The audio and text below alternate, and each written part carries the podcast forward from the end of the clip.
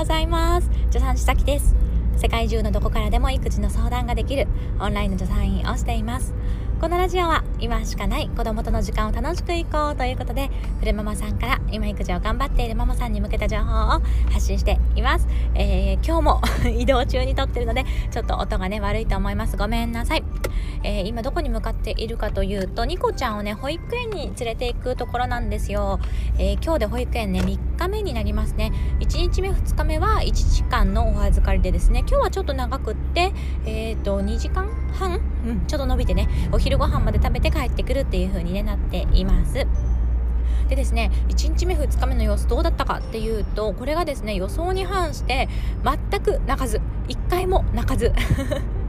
もう2日目にしてですね、えー、先生の姿が見えて先生に「こんにちは」って言ってっていう風に言ったらニコってね先生を見て笑って。でお預かり中もですね「ニコちゃん」って呼ぶとニコって笑ってくれましたなんて先生が言っててですね。なんか本当に拍子抜けびっくりするぐらい順調にね奈良市保育がスタートしております。で太郎さんの時はですね結構泣いたりとかもあったと思うんですよね。しかも太郎さんは眠り上手でとってもね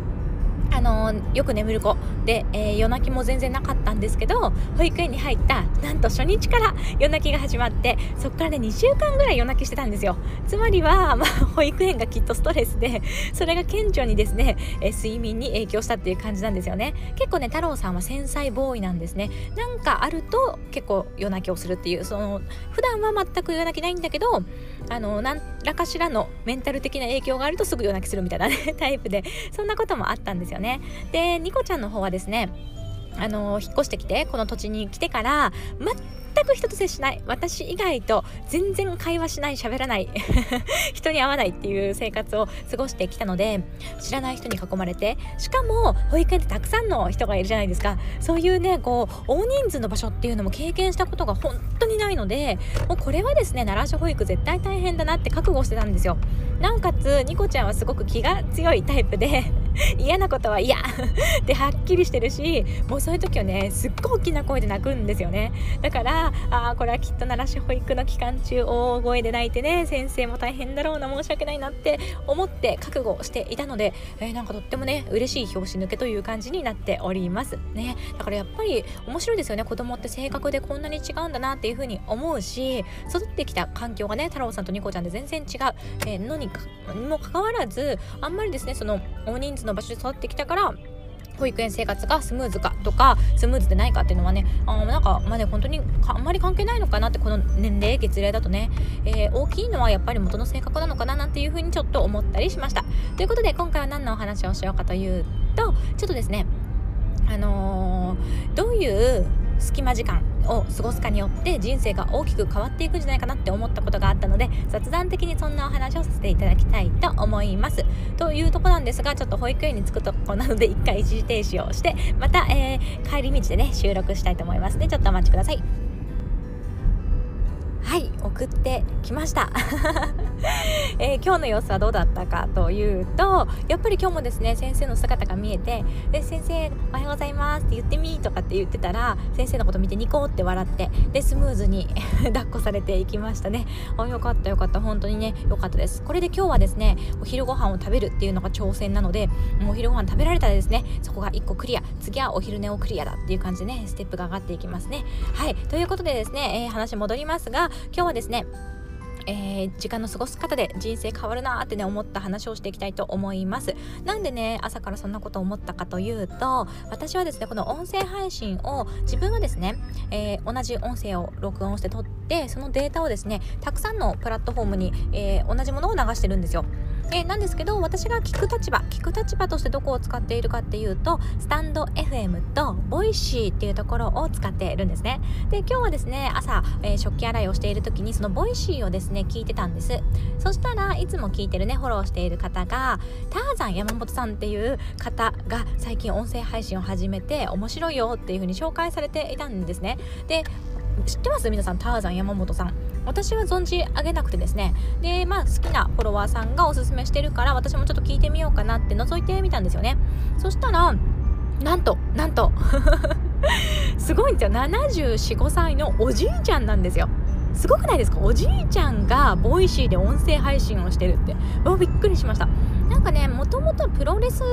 の雑誌の編集者さんとかをされていたようななんかいろんな経歴がある方のようなんですけども、えー、そのおじいちゃんがですね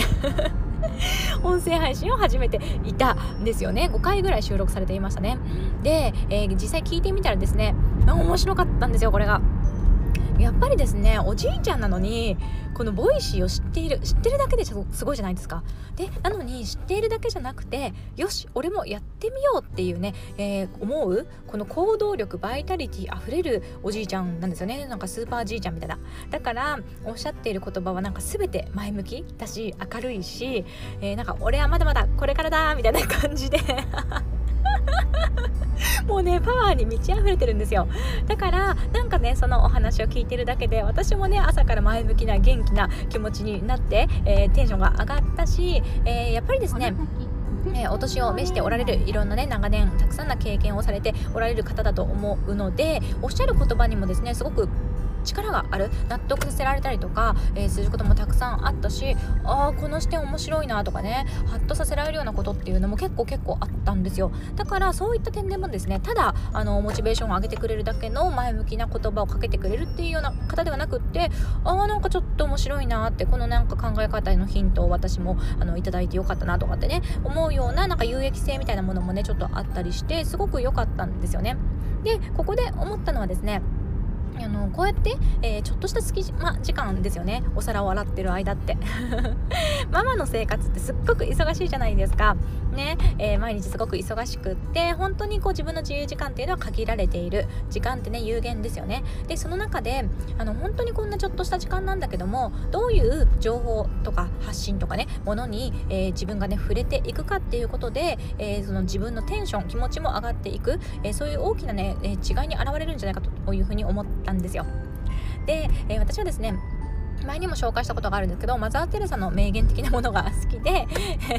あの言葉、えー、言葉はね大事だと、うんね、あの感情とか言葉っていうのは、えー、それがですね自分の結局は生活の習慣になっていってその生活の習慣っていうのがね、えー、結局人生を作っていくから、えそうやってね、えちょっとした考え方だったりとか言葉だったりとかねそういうことがすごく大事だよみたいなね、え話があるんですよね。でそれをすごくね私もその通りでいいなっていうふうに思っているんです。でこれのあのことも、え今回のことに関わるなっていうふうに思っていてつまりはですねこのちょっとした時間だけれども自分がですね私はですねあの明るい人生とか楽しい人生とかあの豊かな人生になっていったらいいなっていうふうに、えー、強く思っているのでこのねちょっとした隙間時間だけどもそうやってね自分が思う人生になっていけるようないけるようなそこにつながるようなですね情報を自分で選び取っていってでそれで、ね、朝から明るい話聞いて楽しいなって思ってテンションが上がったらその後こうやってニコちゃん保育園に送っていくとか、ね、いろいろな家事を済ませるとかね仕事をするとかそういうことのモチベーションも上がっていくじゃないですか。で日々がねこうやってモチベーションちょっとちょっと上がっていって楽しく過ごせていったら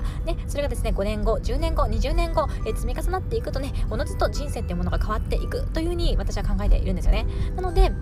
こうやってねちょっとさつき間時間ですけども自分がですね、えー、もう本当に意識的にどういうものを、えー、選んでいくかどういうものに触れていくかっていうのを考えることは大事じゃないかなっていうふうに改めて思ったりしました。私の友達のですね臨床心理士のアキビっていう子がいるんですけどもアキビもねそんなようなことを言ってたんですよね、えー、今ってコロナとかでねやっぱりニュースがちょっと暗くなりがちね、えじゃないですか。でそういうね、え情報も取ることもねすごく大事ではあるんですけどもでもそういうものばっかりをねいっぱいいっぱい日々目にしていくとやっぱりですね気持ちが落ち込んじゃったりとか不安になりがちになっちゃったりとかってするようなんです。なのでアキピもですね臨床心理士の立場としてですね、まあ、心理の専門家ですから、えー、そういうねニュースの付き合い方とかっていうのは、えー、うまくねやっていきましょうっていうようなことを言ってたんですよね。でその時はねあなるほどって思ったんですけど今回のねことでね改めてね、えー、やっぱりそういうのってあるよなって思いました。うん、だからねもし今ですねちょっと自分のテンションが落ちてるなとかなんとなくですね気持ちが上がらないなっていう方がいらっしゃいましたらちょっと、えー、自分のね触れてみるものとかね、え、そういう環境とかを、え、変えてみるっていうのもいいかもしれません。